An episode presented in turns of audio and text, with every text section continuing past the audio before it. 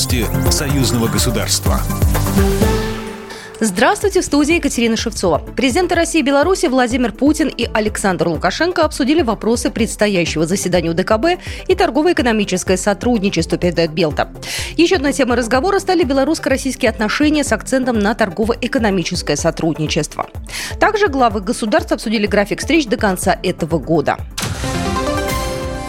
Торжественная церемония вручения почетного знака и диплома лауреатам премии Союзного государства области литературы и искусства за 2021-2022 годы по издательскому проекту «Историческая память Союзного государства» состоялась 8 ноября в Постоянном комитете Союзного государства. Поздравления принимали Иван Антонович, Петр Климук и Оксана Солопова. Памятные награды лауреатам вручил государственный секретарь Союзного государства Дмитрий Месенцев.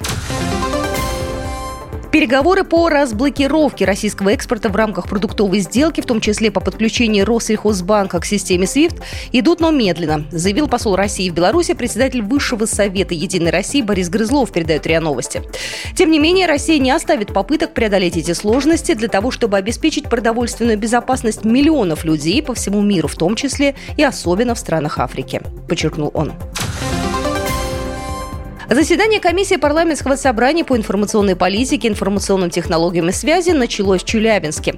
Перед его началом союзные депутаты возложили цветы к вечному огню в память о погибших. С приветственным словом выступил председатель комиссии парламентского собрания по информационной политике, информационным технологиям и связи Геннадий Давысько. Участники рассмотрят основные направления развития СМИ союзного государства в современных условиях, а также как идет процесс создания общего информационного пространства.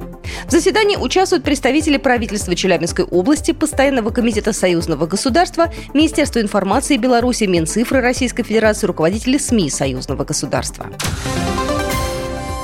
Депутаты парламентского собрания заявили о необходимости бороться с западной идеологией среди молодежи. Член комиссии парламентского собрания по информационной политике, информационным технологиям и связи Маргарита Павлова заявила, что западная идеология полностью подчинила молодежь.